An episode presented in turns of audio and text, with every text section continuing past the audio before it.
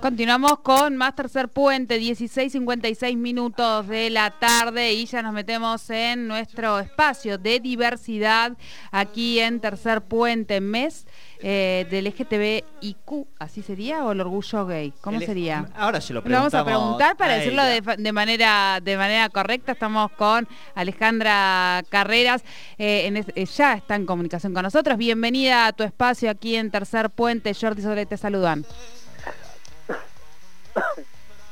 Hola chicos, perdón, es que justo... Justo, justo y digo, capaz que...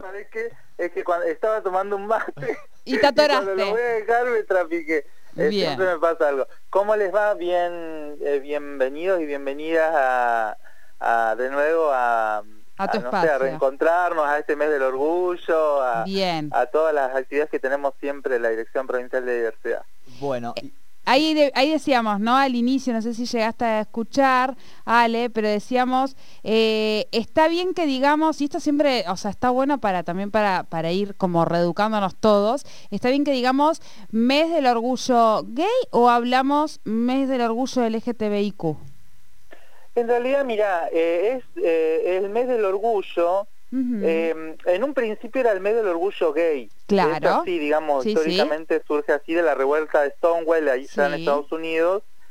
Pero después, em, de alguna manera, se, se fue planteando eh, como mes del orgullo, pero siempre tiene una connotación em, desde el punto de vista LGBT, ¿no? Es decir, eh, como en algún momento en la ciencia o quienes intentaban dar respuesta a, viste a, las cuestiones relacionadas con las patologías, ¿no? Eso de decir que las orientaciones sexuales, si sos gay, si sos lesbiana, si sos este, bisexual, eh, era, una patología, digamos, que, que, que, tenía, había que tratar, ni hablar si eras transexual, peor. Entonces, eh, los este, los primeros compañeros y compañeras allá que se empezaron a organizar, sentían de alguna manera que la palabra gay les, les, este, mm, les nucleaba a todos y a todas.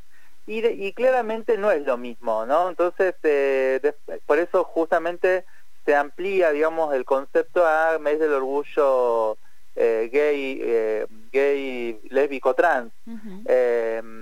Y, hoy podríamos decir el mes del orgullo LGBTIQ+, así que tranquilamente, digamos, eh, cualquiera de las dos expresiones está bien. Eh, yo lo que quería señalarles era porque justamente estaba pensando recién cuando hablábamos en la previa, que hay un, militante eh, argentino que ya falleció hace muy poquito, César Sigluti, que él, junto con, con aquellos primeros eh, compañeros gays que se empezaron a organizar en las, primeras marchas de orgullo en época de la dictadura, tenía una frase muy importante que, em, que decía eh, que em, el orgullo en realidad es una respuesta política frente a una sociedad que educa para la vergüenza, ¿no? Entonces, ¿por qué mes del orgullo, no? Porque yo les preguntaría a ustedes si ustedes se sienten orgullosos de ser heterosexuales y claramente ustedes van a decir, no, soy quién soy, vivo libremente o no, digamos, trato de vivir mi vida libremente sin que nadie me diga nada con relación a, eso. Pero en algún momento em, ser gay era visto como una enfermedad. Ustedes recuerden que en la década del 90 la, la Organización Mundial de la Salud eliminó a la homosexualidad de la lista de enfermedades mentales. En el año 2018 recién a la transexualidad de los manuales de psiquiatría. Quiere decir que por eso el orgullo es una respuesta política desde el punto de vista de decir, soy lo que soy y no estoy enfermo, no estoy enferma, no me patologices, esto viene con la persona, esto vino conmigo, digamos, esto no lo inventé yo, se entiende, digamos, tiene que ver con, con, una respuesta frente al, al contexto.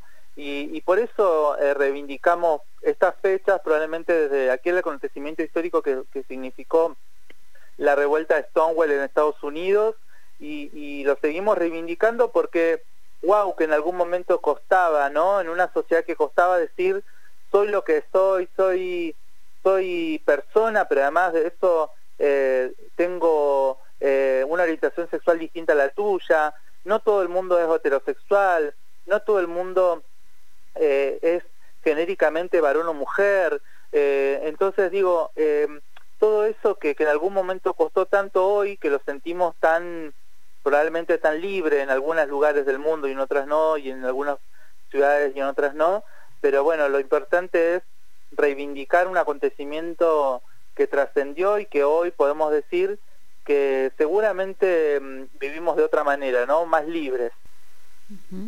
Tal cual, tal cual. qué importante, bueno, que para quienes no la conocen, Alejandra es historiadora. Este, también estas reflexiones y historizar me parece muy importante porque nos vamos dando cuenta de los cambios y cómo son los procesos sociales. Y pensaba eh, que aquí en, la Argentina se aprobó en 2010 matrimonio igualitario y hace sino unas semanas atrás, en, la, discusión que se está dando política en, Chile, eh, Piñera, eh, el presidente, aparentemente estarían en este momento impulsando, avalando la posibilidad del matrimonio igualitario, 11 años después de lo que sucedió aquí en la, en la Argentina, ¿no? Por eso también pensaba en, en cómo las diferencias de estos, de estos procesos históricos, de acuerdo a, lo cultural y lo importante eh, que es en ese sentido también todo lo que ocurre en la Argentina, que es un poco de avanzada, para irradiar al resto de los países de la patria grande. Recién hablábamos con las compañeras de, feminismo, con una compañera que hablaba desde la perspectiva de género, ¿no? Eh, no sé qué te parece a vos esto, Ale. Sí, claramente. Ustedes fíjense, por ejemplo, que este debate que se está dando en Chile ya se dio hace unos años atrás em, con la em, con la ley de matrimonio igualitario en la que eh, si bien digamos eh, esto empezó durante la presidencia de Bachelet es decir hace ya unos cuatro años atrás más o menos que se paralizó en el Senado porque justamente allí lo que lo que pretendían era eh, no igualar, digamos, que es, tan nefasto, ¿no? Porque, digo, esta posibilidad de que las, parejas del mismo sexo tengan la misma igualdad de derechos, digamos, con las heterosexuales, bueno, en Chile se, cajoneó el proyecto, se pensaba, digamos, eh, que se impusiera un proyecto de unión civil, y ahora, eh, ahora Piñera, que para mí, digamos, como historiadora es un manotazo ahogado, digamos, lo que está haciendo después de que su gobierno se derrumba, que perdió las elecciones, pero bueno, al margen de eso, digamos, por supuesto que yo como, como persona del colectivo LGBT celebro, digo, que los compañeros chilenos tengan eh, los mismos derechos, ¿no? Que hemos conquistado en la, en República Argentina y que además eh, seguramente eso va, va a posibilitar que, eh, que se empiecen a discutir no solamente en Chile, sino en otros países del mundo, porque ustedes fíjense, por ejemplo, en, Perú, esto es un dato que, por ahí a veces la persona común y corriente a lo mejor no lo tiene en cuenta, pero yo, yo sí, ¿por qué? Porque yo he escuchado, por ejemplo, que el candidato Castillo izquierdista, que supongo que, que es el que ya ganó las elecciones, y que celebro además que le haya ganado a Fujimori, sin embargo, él advirtió que no está en contra del matrimonio igualitario. Entonces, vos te das cuenta, digamos, que a veces eh, gente que uno considera, digamos, o que uno pudiera pensar que viene, digamos, del lado progre de la, de, la vida y demás, y sin embargo a veces no, no saben eh, leer los momentos históricos, ¿no? Pues yo creo que en el mundo hoy, eh, los países que no tienen leyes que, que, que, reconocen derechos, que amplían derechos o, que retroceden, ¿no? Como, como sucede, por ejemplo, en un estado de Estados Unidos donde un, donde un gobernador em, decretó que las personas transexuales no podían participar en, en, en, en, ¿cómo se llama? en competiciones deportivas este, de, de, de competiciones profesionales y, realmente yo creo que tiene que ver con posturas políticas más que en analizar, digamos, lo que, lo que le sucede a la sociedad, ¿no? Porque la sociedad, solamente esta sociedad reclama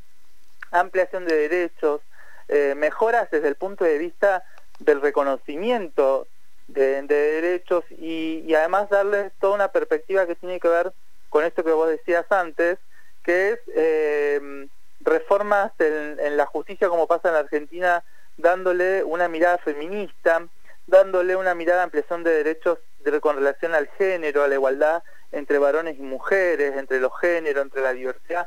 Y yo creo que si no vemos, digamos, si no analizamos que todo esto nos pasa en, en, nuestro contexto latinoamericano, en el mundo, eh, no, no estamos leyendo bien la, la, realidad. Entonces yo creo que en Chile, eh, afortunadamente, ha llegado el momento seguramente que este, que este país avance con relación a esto porque mm, es un país que, eh, que la sociedad viene reclamando eso. Ustedes fíjense que mm, las últimas revueltas que se han dado en Chile han significado eh, importantes movilizaciones de la juventud, sobre todo.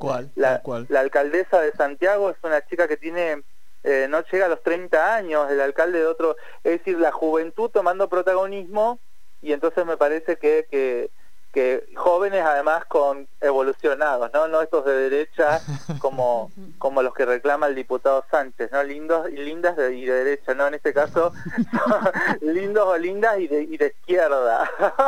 tal cual, tal cual, clarísimo, Ale. Bueno, nos encantó esta reflexión y el por qué y historizar estas cuestiones que me parece que también alumbran eh, y nos enseñan muchísimo. Así que agradecidísimos y el martes que viene seguimos con charlando de diversidad aquí en Tercer Puente. Diversidad e historia le vamos a poner. Muy bien, ahí va, ahí va, ahí va. Bueno, chicos, muchísimas gracias y bueno, que terminen bien el día. Nos vemos el martes. Gracias. Hablábamos entonces con Alejandra Carrera, espacio de diversidad aquí en Tercer Puente.